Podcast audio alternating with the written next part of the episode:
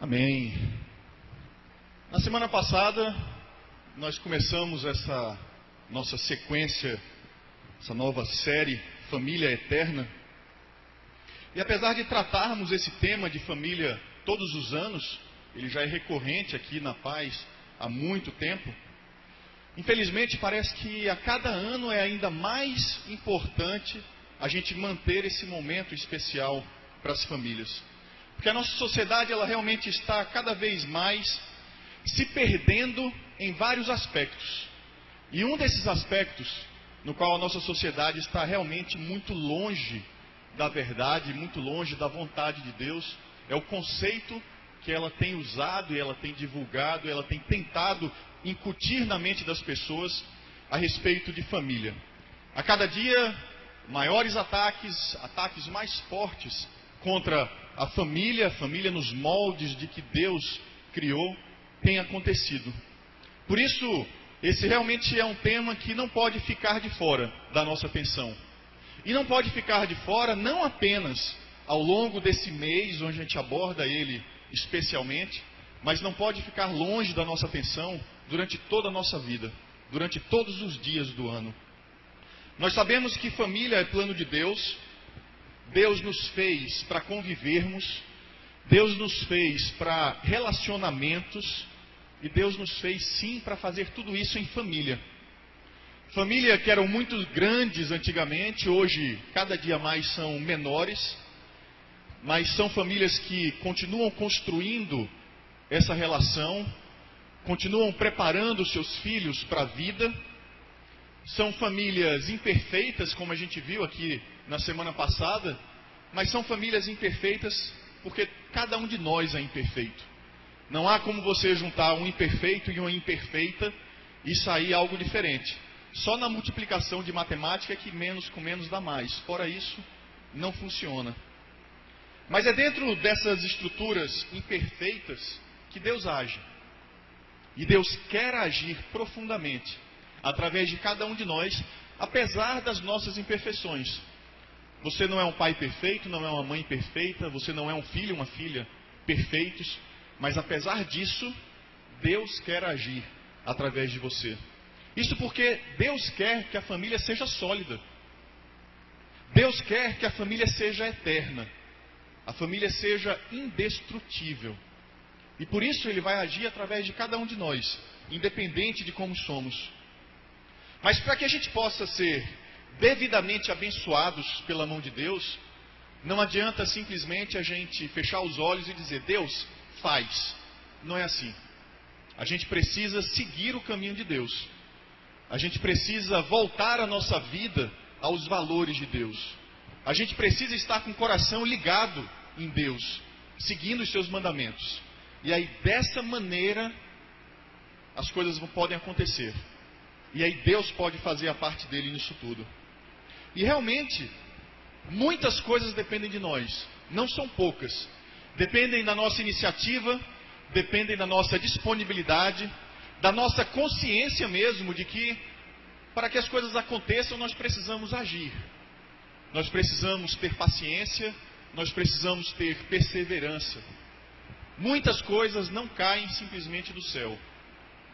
Se não fosse assim, não haveria conflitos entre pais e filhos, entre mães e filhos, entre os cônjuges, até casais que receberam a bênção numa igreja, ou de um pastor, ou de um padre, a bênção de Deus no casamento, eles têm as suas dificuldades.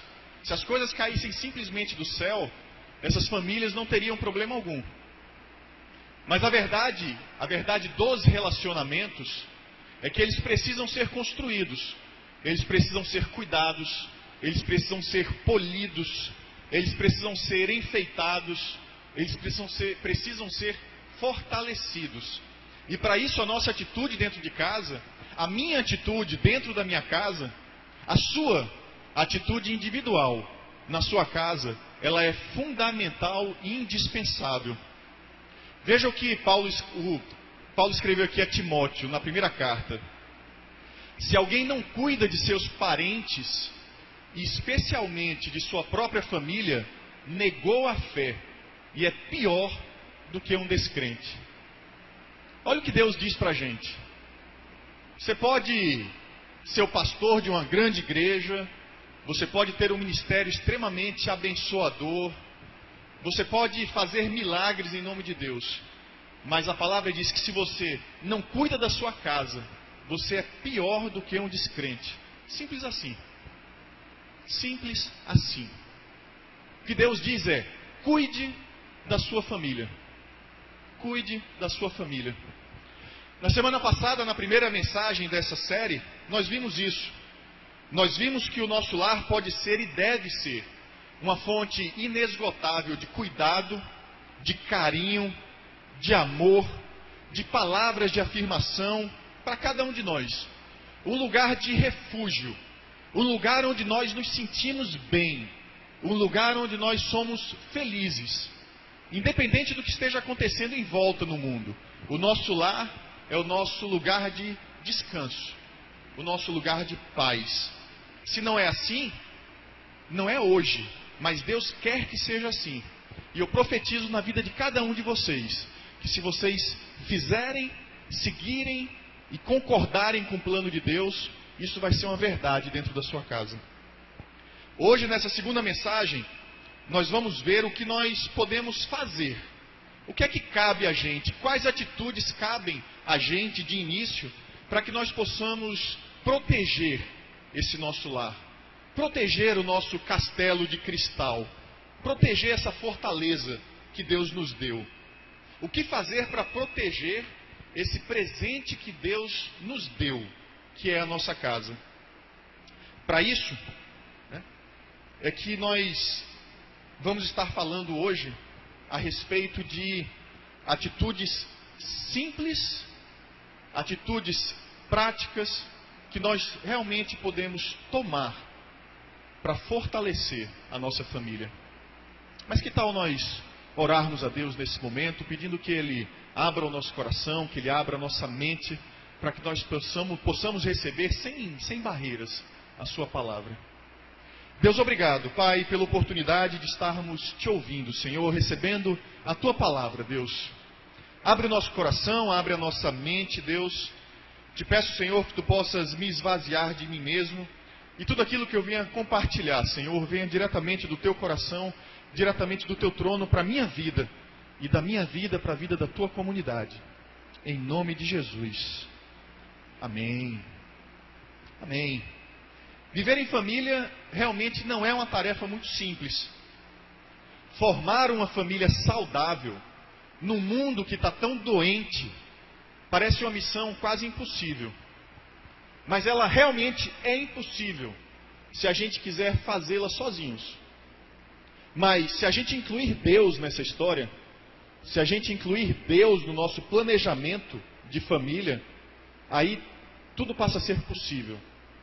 E aí é possível sim a gente construir um lar saudável, um lar forte, um lar que resiste a chuvas e a trovoadas.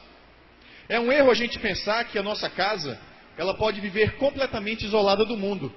Sabe que os problemas de relacionamento que existem no mundo, os problemas de conceitos, o problema de valores, eles afetam a gente durante o nosso dia, mas quando a gente chega em casa, limpa o pé no tapetinho e entra, aquilo ali fica para trás. É uma ilusão a gente pensar isso. Tudo que acontece no mundo está com a gente, na nossa vida, dentro da nossa casa. A vida ela realmente não é assim, as coisas não ficam simplesmente para trás. Na maioria das vezes, nós somos até muito mais verdadeiros e transparentes dentro da nossa casa, porque nos sentimos seguros, do que fora dela.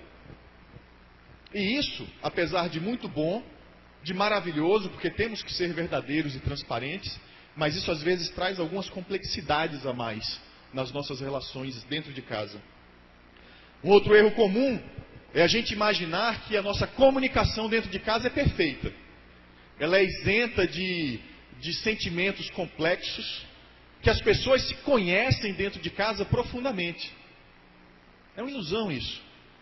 Será que nós estamos completamente abertos para ouvir quem está do lado da gente? Será que a gente ouve bem quem está do nosso lado? Será que a gente realmente se sente à vontade para falar tudo com os nossos pais, ou falar tudo para nossos filhos, ou mesmo entre irmãos?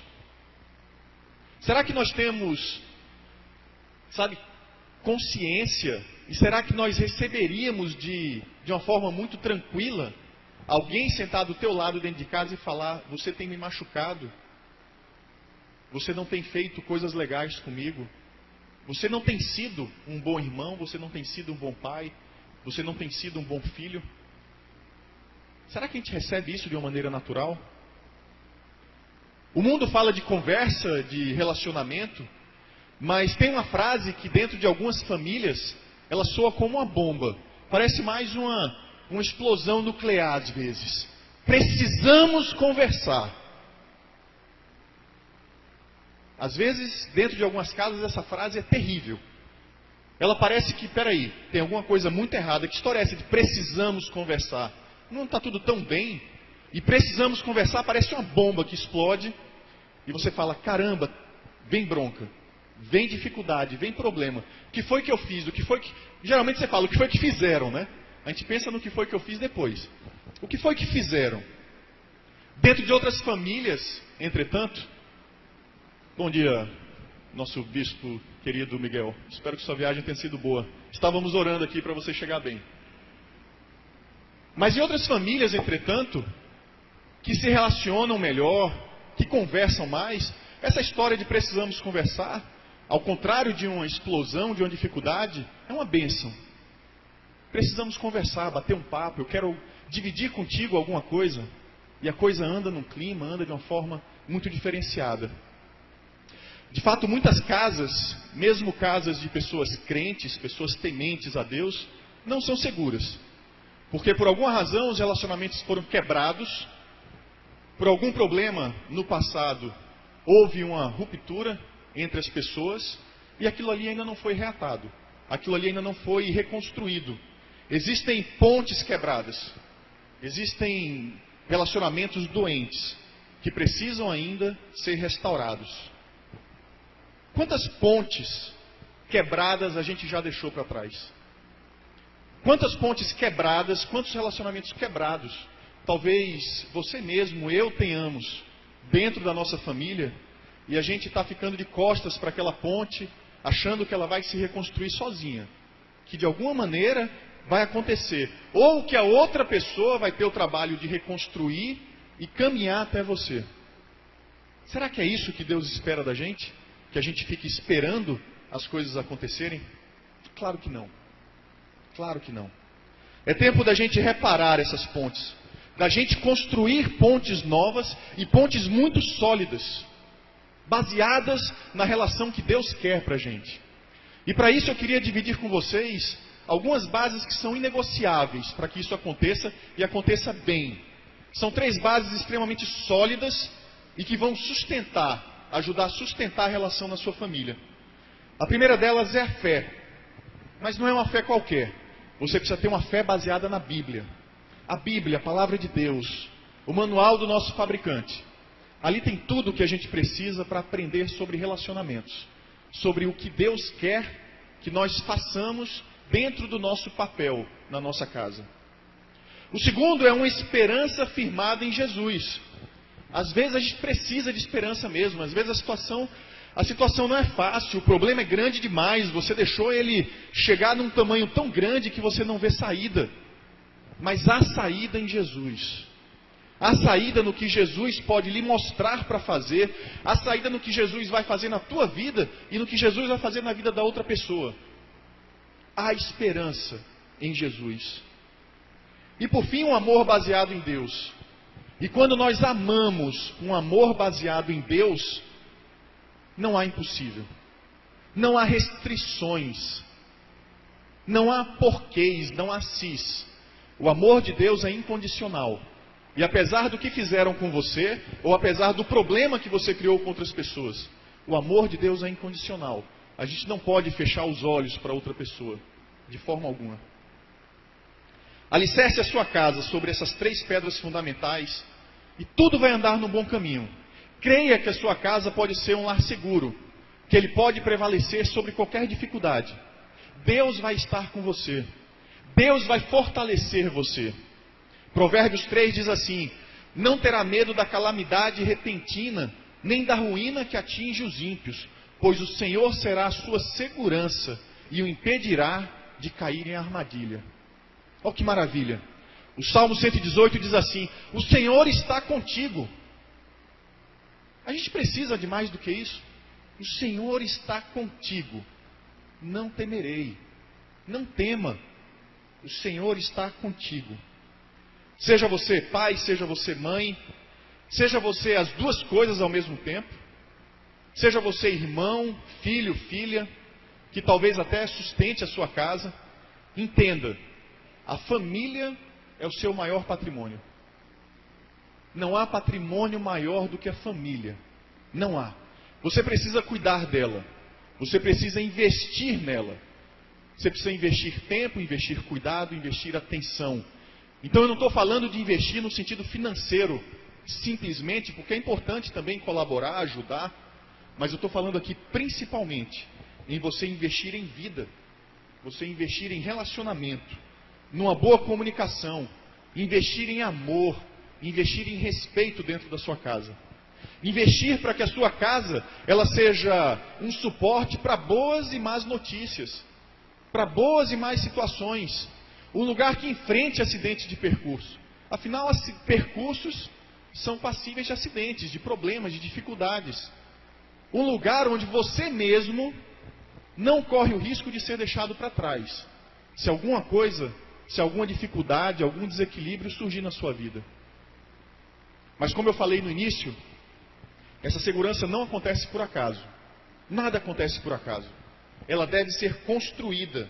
E essa construção requer confiança, requer harmonia, requer verdade, requer cuidado. Essas não são coisas simples de serem conquistadas. Principalmente se algum dia elas já foram perdidas. Se esses vínculos já foram rompidos algum dia, é mais difícil de você reconstruir. Mas confie em Deus. Confie porque Ele pode te ajudar a renovar isso. Ele pode fazer isso acontecer. Mas como renovar então isso? Como eu posso trazer segurança para dentro do meu lar? Se essas relações, por alguma razão, já foram fragilizadas. E aí eu digo a vocês que, em primeiro lugar, nós podemos trazer essa segurança perdoando as pessoas que já me feriram. Perdoando as pessoas que já me feriram na minha família. Essa é a primeira coisa que eu preciso fazer. Perdoar todas as pessoas que já fizeram algo contra mim. Ou que têm me ferido ainda hoje. Você é um filho ferido? Você é uma filha ferida? Um pai ou uma mãe feridos? Você é um cônjuge ferido? A sua postura a partir de hoje tem que ser perdoar. A palavra que não pode sair da sua mente tem que ser perdão. E por que você deve perdoar? Por que eu devo perdoar? Em primeiro lugar, porque Deus já me perdoou. Deus já te perdoou.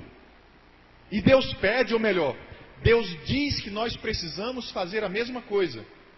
Colossenses 3,13: Sejam amáveis e prontos para perdoar, jamais guardem rancor. Lembrem-se que o Senhor os perdoou, portanto vocês devem, devem perdoar os outros. Deus não diz, você pode pensar a respeito, você pode fazer uma avaliação, você pode fazer um planejamento. Não, Deus diz, vocês devem perdoar as outras pessoas.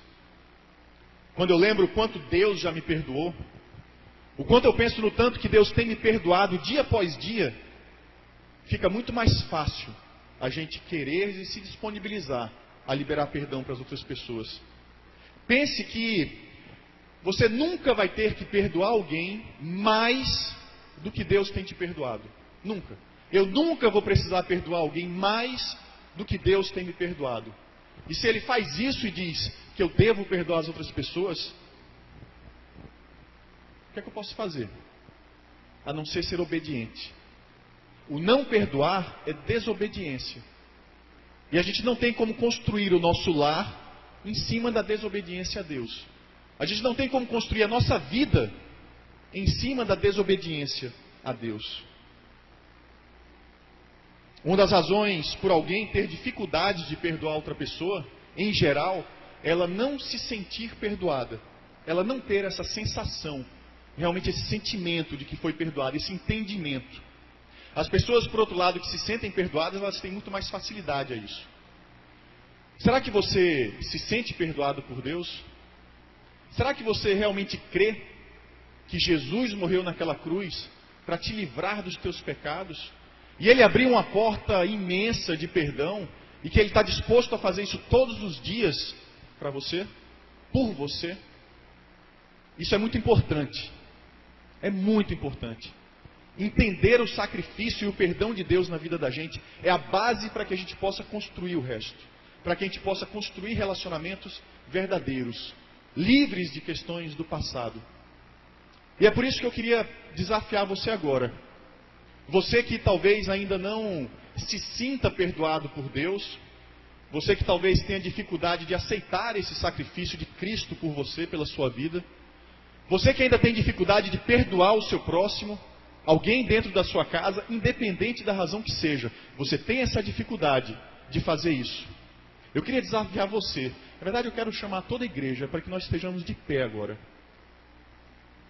Eu queria ministrar na vida de vocês a respeito disso. Sabe, eu quero pedir a Deus que Ele toque o coração de vocês, toque a mente de vocês e traga a vocês esse entendimento de que o perdão dele não depende de nós. É uma vontade, é uma graça que ele traz para a vida da gente. E eu queria que você, se você não fez isso na sua vida ainda, que você realmente coloque diante de Deus toda e qualquer pessoa, toda e qualquer situação que depende da sua iniciativa, depende do seu coração para que ela seja resolvida. Qualquer pessoa que você lembra, poxa, eu não perdoei aquela pessoa, eu não perdoei nessa situação, eu queria que vocês colocassem isso diante de Deus. Deus Pai, obrigado, Senhor. Obrigado pelo sacrifício do teu filho naquela cruz. Obrigado, Deus, porque você sempre teve a tua mão sobre nossas vidas, disposta a fazer tudo por nós. Mas muitas vezes nós nos fechamos, Deus, e nós não conseguimos entender esse poder libertador do teu perdão. Pai, nós queremos abrir os nossos corações agora, Senhor. Pai, eu coloco nas tuas mãos a vida de cada pessoa que está aqui hoje entre nós. Para que tu possas tocar seus corações, Senhor, tocar suas vidas. Para que tu possas fazê-los perceber o teu perdão, Pai. Que esse perdão que tu dá a cada um de nós, Deus, ele não é um perdão que vem de graça, não. É um perdão que vem com o preço do sangue do teu filho. Ele que morreu naquela cruz pela vida de cada um de nós, Senhor. E ao aceitar, Senhor, o sacrifício do teu filho, nós não temos o direito, o direito de segurar dentro de nós o perdão.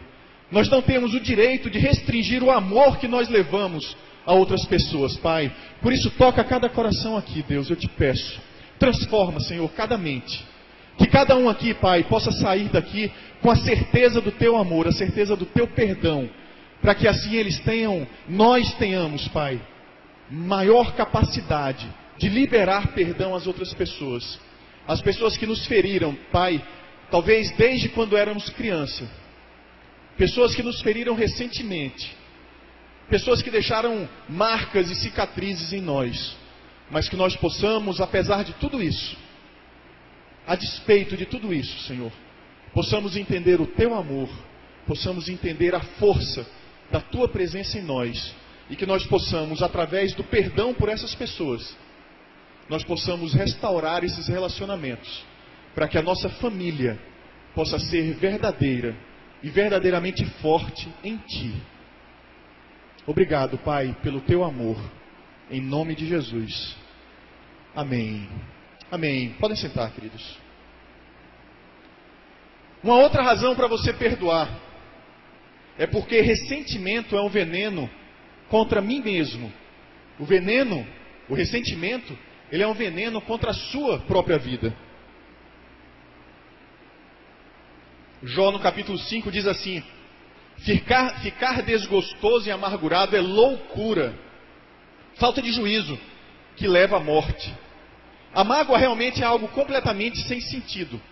Ela é desnecessária, a mágoa é desnecessária, e a mágoa é doentia. Rick Warren ele diz assim: Guardar ressentimento no coração é como cometer um suicídio emocional. Suicídio emocional. E se você pensa que a sua mágoa atinge outra pessoa, suicídio é só contra nós mesmos, não é isso? Todo mundo sabe o que é suicidar, não é? Então, guardar ressentimento no coração é como cometer suicídio espiritual, emocional, psicológico e muitas vezes físico. A amargura é uma loucura, justamente porque ela é ilógica, sem sentido. A amargura leva as pessoas a fazerem coisas completamente estranhas, muitas vezes estúpidas até, coisas difíceis de serem reconstruídas depois.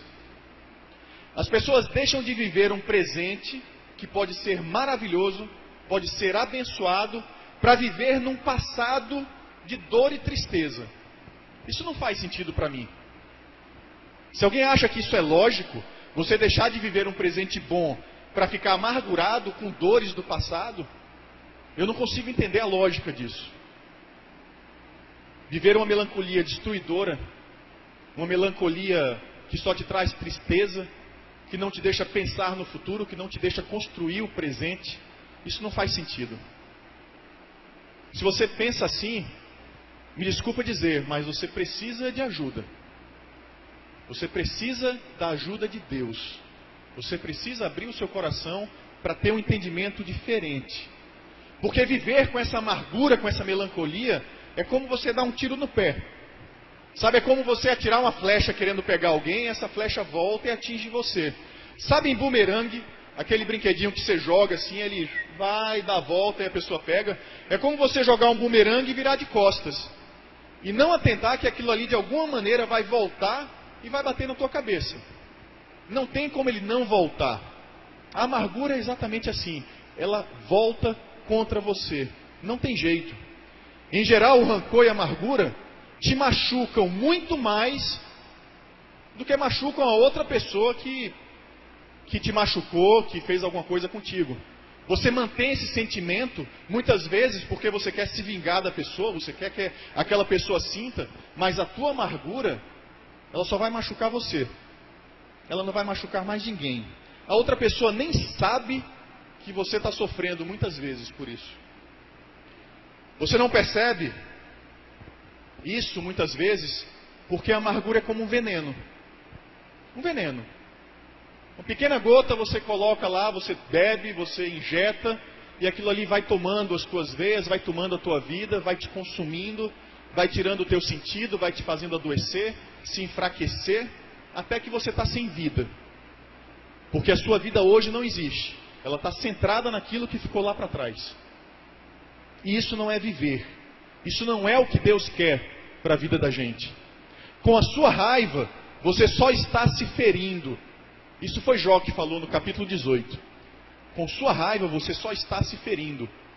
Entenda de uma vez por todas que a amargura é desnecessária.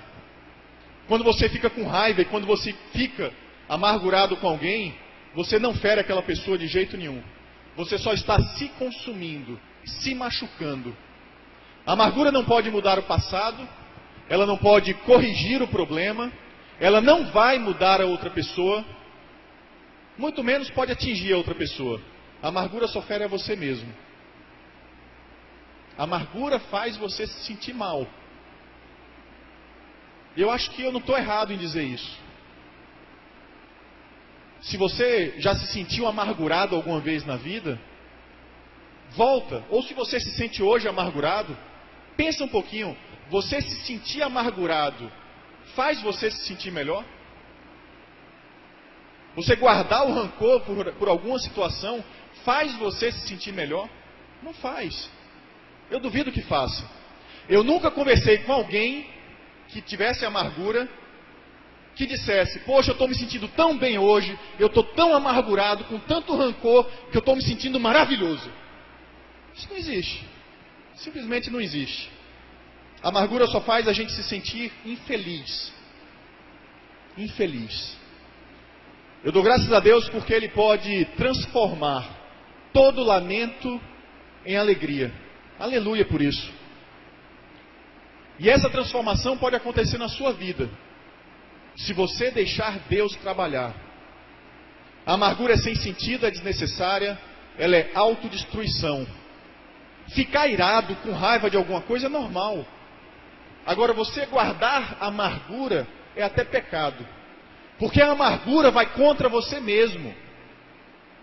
A amargura vai contra você, que é um ser amado por Deus. E tudo que você faz contra a sua própria vida não é o que Deus quer. E se não é o que Deus quer, é pecado. É pecado. Mais uma vez, deixa eu ler um pedacinho de Jó aqui, Jó no capítulo 21. Um homem morre em pleno vigor quando se sentia bem seguro, tendo o corpo bem nutrido e os ossos cheios de tutano. Já outro morre tendo a alma amargurada, sem nada ter desfrutado. Você quer viver a vida sem desfrutar dela? Eu acho que não. Eu não quero. Você quer desfrutar da sua vida? Deixe de lado todo rancor, deixe de lado toda amargura. E último lembrete sobre perdão. Você precisa perdoar as pessoas pelo seu próprio bem. Tudo que eu falei aqui, na verdade, já é nesse sentido. De você não adoecer, de você ficar melhor. Mas vê só o que, o que Jesus fala aqui no Evangelho de Marcos. Quando estiverem orando, primeiro perdoem aqueles por quem foram ofendidos. Primeiro, perdoem aqueles por quem foram ofendidos, para que a partir daí o seu Pai que está no céu perdoe os seus pecados também. Pessoal, isso é uma condição. É uma condição que Deus coloca. A amargura pode bloquear a ação de Deus na sua vida. A Bíblia diz que a gente não pode receber aquilo que a gente não dá. E é isso que Jesus está dizendo: ou você dá o perdão, ou você não recebe. É lindo a gente orar o Pai Nosso e dizer: Ah, Senhor, perdoa-me assim como eu perdoo e muitas vezes a gente não se atenta que é uma condição. Deus vai te perdoar em tudo, desde que você faça também a sua parte e você libere perdão para outras pessoas. John Wesley conheceu uma pessoa, uau! Amém. John Wesley ele disse, ele conheceu uma pessoa que disse assim para ele: Eu nunca vou poder perdoar aquela pessoa, nunca. Aí John Wesley, na sabedoria dele, disse assim para ele: Ó, oh, o que eu posso dizer para você é: eu espero que você nunca peque. Porque nessa sua né, verdade de nunca perdoar outra pessoa, no dia que você pecar, você também não vai ser perdoado por Deus. Todos nós precisamos do que muitas vezes não queremos dar. Não destrua a ponte que você vai precisar atravessar um dia. E busque reconstruir as pontes que você já deixou quebradas para trás. Mas existe uma segunda maneira aqui que nós podemos, uma segunda atitude que nós podemos ter para trazer segurança para o nosso lar, que é fazer reparos com as pessoas que nós já ferimos na nossa família. Lucas 6 diz assim: Como vocês querem que os outros lhe façam, façam também vocês a eles. Do mesmo jeito que você quer que quem te feriu venha, peça perdão e reconstrua, faça a mesma coisa com quem você feriu. A gente já falou da importância do diálogo, da verdade. Isso porque a sinceridade, o conhecimento mútuo são fundamentais para uma boa relação. E um passo imediatamente posterior ao perdão é justamente esse, de você restaurar aquilo que está quebrado. A gente não pode esconder aquilo que machuca a gente. A gente não pode se esconder daquilo que a gente conhece em relação a outras pessoas. A primeira atitude que a gente tem que ter em relação a nós mesmos, quando nós estamos feridos, é reconhecer isso. O CR aborda isso de uma maneira fantástica. Ou você reconhece aquele problema, aquela dificuldade que você tem, ou nunca você vai poder ser curado dela. Nunca a sua vida vai poder ser transformada. Em relação a aquilo que nós precisamos reconstruir na nossa vida, aos nossos problemas pessoais, nós podemos ter algumas atitudes diferentes. Algumas pessoas tentam reprimir isso, fazer de conta que a ferida não existe. Tentam ignorar a existência daquela ferida. Desta forma, a gente não pode tirar ela do caminho da gente. Você pode até pensar que pode, mas você não vai conseguir. Alguns pensam em minimizar aquela situação. Sabe, ah, isso não é nada, isso não foi nada importante, não. Sabe, quem fez isso comigo, quem me machucou, nem queria, nem tinha intenção de fazer. Mas isso não é o ponto. O ponto é que você está machucado, sim. Isso ainda dói. E ou você reconhece isso, ou você nunca vai ficar inteiro. Por outro lado, existem aqueles também que admitem. E eu tenho visto pessoas dizendo: eu preciso restaurar. Eu quero ser reconstruído, eu quero que Deus transforme a minha vida. E para isso eu reconheço tudo aquilo que aconteceu na minha vida. Eu não quero que aquelas pessoas me machuquem mais, eu não quero que aquela situação me machuque mais. E por isso eu vou enfrentar. Por mais dor que seja no início, eu vou enfrentar porque quando Deus reconstruir, tudo vai ser novo. E esse é o caminho.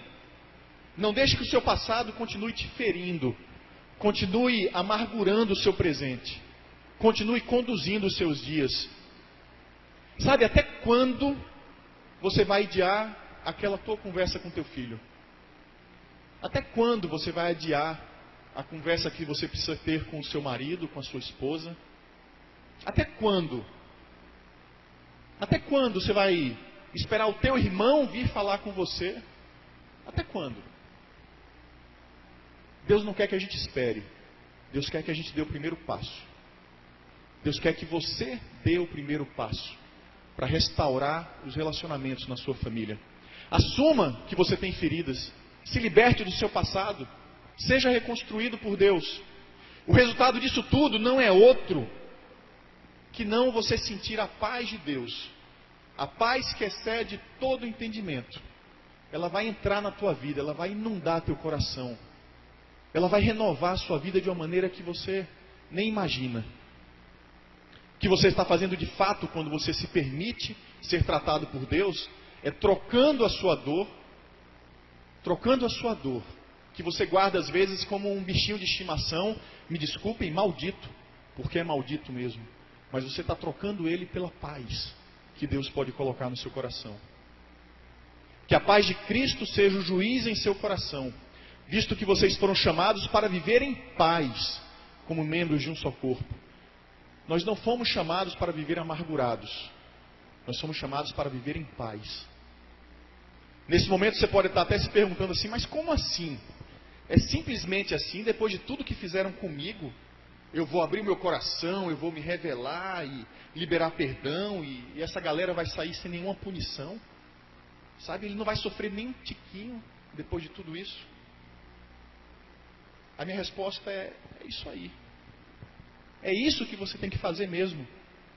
Nós não somos juízes. O único que tem o poder de legislar sobre isso é Deus. Deixa Deus cuidar. Deixa Deus resolver. Deus que cuide de quem te machucou. Você não pode querer o mal para outra pessoa. A Bíblia diz que nós precisamos orar pelos nossos inimigos, orar por quem fez alguma coisa ruim contra nós. Caso contrário, nós temos, estamos tendo um amor semelhante aos descrentes, a quem não conhece a Deus. Quando você retira do seu coração a amargura, você consegue, inclusive, ter uma relação melhor com Deus. Hebreus 12. Cuidem uns dos outros para que nenhum de vocês deixe de alcançar as melhores bênçãos de Deus. Quem aqui quer as melhores bênçãos de Deus para a vida? Só você, o restante, quem não levantou a mão não quer não, foi só preguiçinha, né? Eu acho que todo mundo quer. Vigiem para que nenhuma amargura crie raiz entre vocês. Pois quando ela brota, a raiz da amargura, quando a amargura brota na sua vida, ela causa profunda perturbação, prejudicando muitos na sua vida espiritual. Prejudicar na vida espiritual significa atrapalhando a sua relação com Deus. Deus que quer derramar as melhores bênçãos para a sua vida. Haja sempre com o outro da forma que você quer que ele haja com você. Você quer ter sua vida restaurada? Ajude a restaurar a vida de quem já te machucou. Mas quando você for dar esse passo, tenha o cuidado de fazer da maneira certa. Existe uma maneira certa de fazer, existe uma hora certa de você fazer isso. Eclesiastes diz: existe um tempo certo e um modo certo de fazer cada coisa. Então, o tempo de corrigir não é o seu tempo, não é quando você está bem. É um tempo onde a outra pessoa pode estar atenta a você. onde você vai poder conversar direitinho. Sabe, você, a esposa quase dormindo, você vira para ela lá, amor, eu preciso agora abrir meu coração, eu te machuquei, ela. Ela já está dormindo ali, não é a hora certa. Não é o momento. Espera um momento legal, espera o café da manhã. Né? Começa, leva flores já no café da manhã, prepara o café da manhã, já prepara o terreno, bate um papo legal, resolve a situação. Mesma coisa a esposa, né? O marido está assistindo o jogo lá, final de campeonato, o time dele jogando lá, os últimos minutos. Meu bem, eu preciso falar com você sobre a nossa relação. É bronca. Não é o momento. Não dá muito certo, né? Só vai criar mais problema. Existe a atitude certa também. Em vez disso, seguiremos com amor a verdade em todo o tempo, falando com verdade, tratando com verdade, vivendo com verdade. Efésios 4. Como é que você gostaria que alguém se desculpasse com você? Com subterfúgios, começando né, como come papa, né, pela beirada, aquela conversa mole. Não, tem que ser verdade, tem que ser direto, tem que ser simples. Você não vai se desculpar com alguém, pedir perdão para alguém, querendo que a pessoa assuma parte da culpa. Esquece a parte dela. Assuma a sua parte na história. Seja verdadeiro, seja franco, seja direto e simplesmente assuma aquilo que você fez. Deixa a parte dela com ela e com Deus. Paulo disse assim aos Romanos: façam todo o possível para viver em paz com todos. Não é com alguns, é com todos. E a gente está falando aqui de família.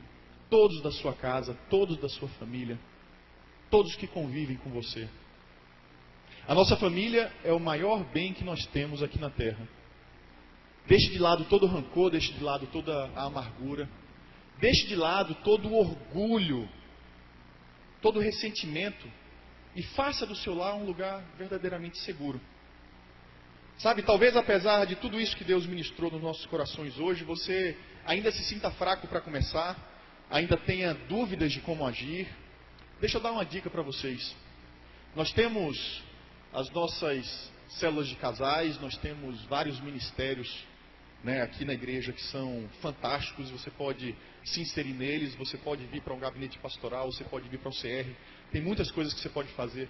Mas a gente está falando de família e, em geral, a relação marido e mulher, eles, é uma relação que conduz a vida daquela família, a responsabilidade sobre a família é do marido e da esposa. E nós temos o nosso ministério de mentoreio de casais aqui na igreja. Nós temos esses grupos de mentoreio que vem sendo formado já há alguns anos e que verdadeiramente eles são bênção na vida dos casais que participam. Não deixe, não, não deixe de aproveitar essa chance. Nós estamos montando novos grupos que vão começar a partir do próximo mês. Então, é o momento de você fazer inscrição, de na saída pegar ali a fichinha e fazer a sua inscrição para o mentoreio, a chance é agora. A chance não é amanhã, a chance não é no próximo final de semana, a chance é hoje. Né? Eu e Renata, a gente, alguns meses atrás, a gente entrou num grupo de mentoreio. E apesar de trabalhar com casais, de ler livros e tudo mais, a gente acha que a gente já sabe de tudo, mas não é verdade. Não é verdade. Aquilo que a gente convive com os casais que estão fazendo conosco, o casal que está mentoreando a gente, as experiências que a gente ouve, os materiais que a gente tem lido, né, os vídeos que a gente tem assistido, tem trazido tantas coisas maravilhosas para a minha relação com Renata que, que não dá para não dá para minimizar aqui, nem dá para explicar em poucas palavras.